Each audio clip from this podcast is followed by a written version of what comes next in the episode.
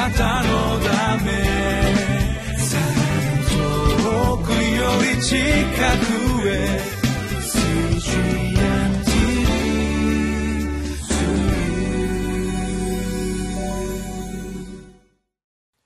こんにちは。4月4日水曜日リビングライフの時間です。私は日本キリスト教団ベテル清水教会の井上です。今日もご一緒に聖書の御言葉を黙想いたしましょう。テーマは神を待ち望む者は死の力を得ます。聖書はイザヤ書40章18節から31節です。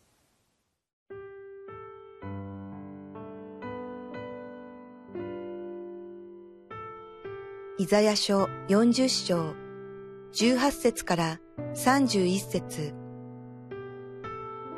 あなた方は神を誰になぞらえ、神をどんなに姿に似せようとするのか。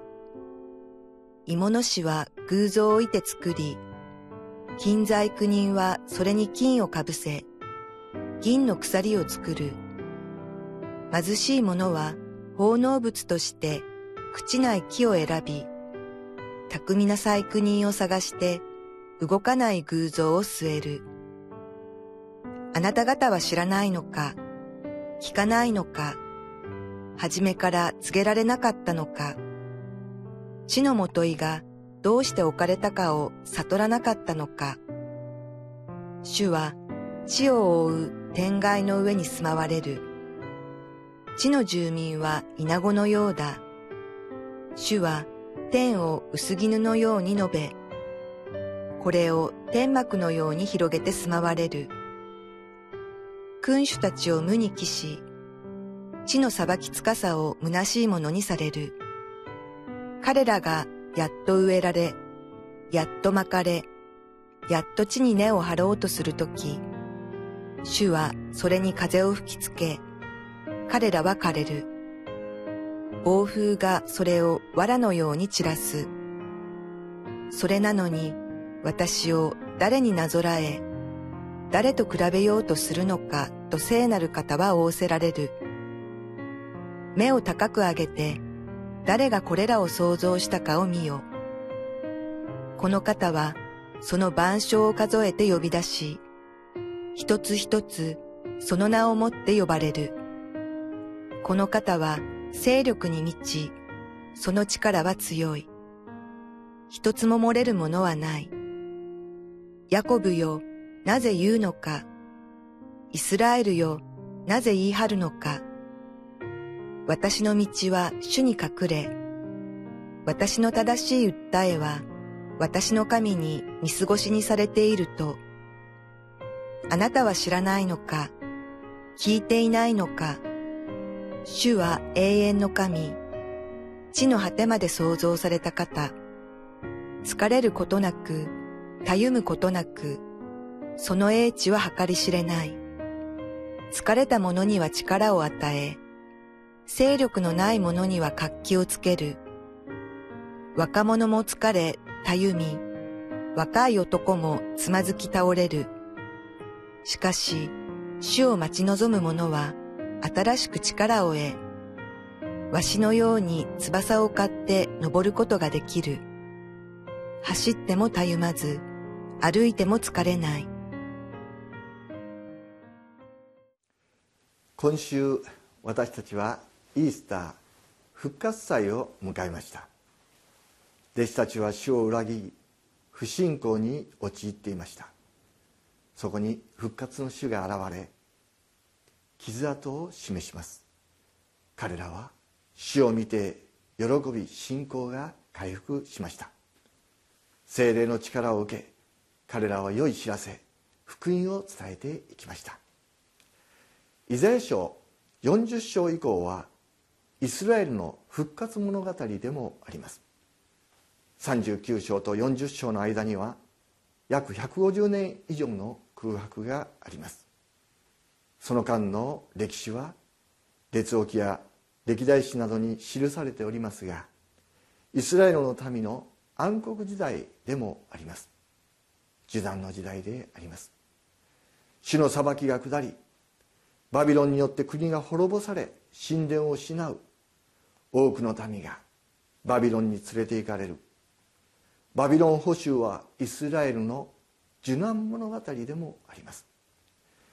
なぜイスラエルの民は国を失ったのでしょうか？なぜバビロンで虚しく生きるようになったのでしょうか？それは彼らが命の神今も生きておられる神から目をそらし命のない神々人間が作った神々を拝み見えに見えるものにより頼んだからであります。18節から「あなた方は神を誰になぞらえ神をどんな似姿に似せようとするのか。芋の氏は偶像をいて作り金細工人はそれに金をかぶせ銀の鎖を作る。貧しい者は奉納物として朽ちない木を選び巧みな細工人を探して動かない偶像を据える。神をどんな似姿に似せようとするのか今日心に留めたい御言葉であります。神様は作り主創造主なるお方であります。私たちは神の似姿によって作られ神の知恵を用いて人類はいろんなものを作り出してきました。私たち人間には作ることのできないものがあります。それは命です。命あるものです。命ある作品を作ることなどできません。命を育むことはできても命を作り出すことができない。まして神を作ることなどできるはずがないわけです。しかし人間は神を作りそして命の領域にまで手を伸ばそうとしています。人間が作った偶像の神々には命がありません。目があっても見えず耳があっても聞こえない。人間の手で運んでもらわなければならないようなものであります。26節目を高く上げ誰がこれらを想像したかを見よ。この方はその万象を数えて呼び出し一つ一つその名をもって呼ばれる。この方は勢力に満ちその力は強い。一つも漏れるものはない。誰がこれらを想像したかを見なさい見なさい。創造主作り主を覚えることは聖書信仰の第一ボタンであります。このボタンをかけ間違えると信仰は的外れになってしまいます。聖書は冒頭から初めに神は天と地を創造したという宣言を持ってスタートします。誰がこれらを創造したかを見よ創造主作り主を知ることなしに私たちの信仰は成り立ちません。日本人に良い知らせ福音を届けるためにはまず作り主を教えなければならないと私は思います。作り主が分かると救い主が分かります。救い主が分かると助け主なる神精霊についても目が開かれます。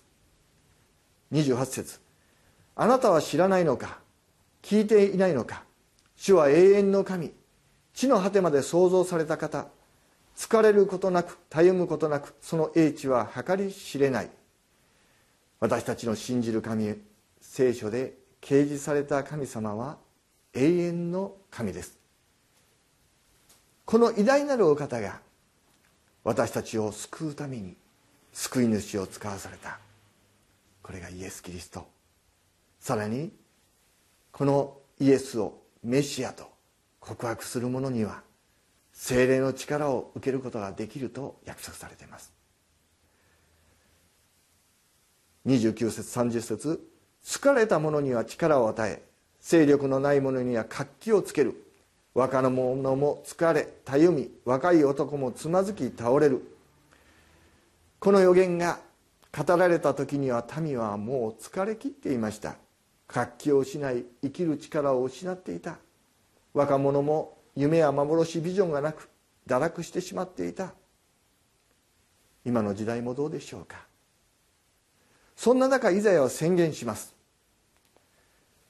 しかし主を待ち望む者は新しく力を得わしのように翼を飼って登ることができる。走ってもたゆまず歩いても疲れない。大切なことは主を待ち望むこと。主を待ち望む者は新しく力を得る。神の約束です。主を待ち望むとは救い主を待望すること。イエス・キリストこそ私たちの希望です。今日あなたはどうでしょうか？疲れていませんか？つまずいていませんか？倒れていませんか？あなたの助けはどこから来るでしょうか？支援121編で詩人はこう告白します。私は山に向かって目を上げる。私の助けはどこから来るのだろうか。私の助けは天地を作られた主から来る。今目を上げ天地を作られた主を待ち望んでください。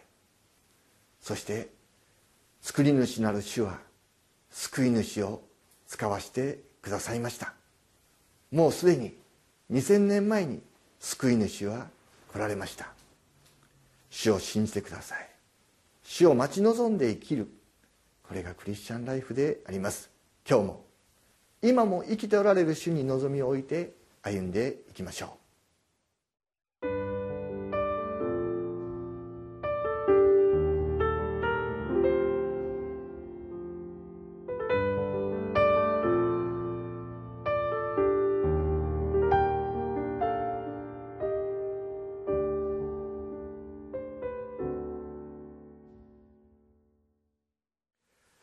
バビロンの地で主を待ち望むためにこの予言が成就し神の救いの宮座が起こりました。クロス王の直令によって彼らは喜びながらエルサレムに帰還し町と神殿を復興させていきました。さらに時代を超え主を待ち望むためにこの予言は救い主の到来によって成就しました。イエス様の言葉を聞きました。すべて疲れた人重荷を負っている人は私のところに来なさい。私があなた方を休ませてあげます。この言葉は今日も私たちに語られています。今日主があなたの疲れを癒してくださいますように。全ての重荷を下ろし休ませてくださいますように。主を待ち望んで歩んでいきましょう。お祈りします。愛する天のお父様あなたの皆をあがめます。疲れた者に力を与えてくださる主どうか今日この番組を見られている方に主が触れてくださり疲れを癒し力を増し加えてくださるように精霊の力によって満たされますようにイエス・キリストの皆によって祈ります。アーメン。なたのため。遠くより近くへ。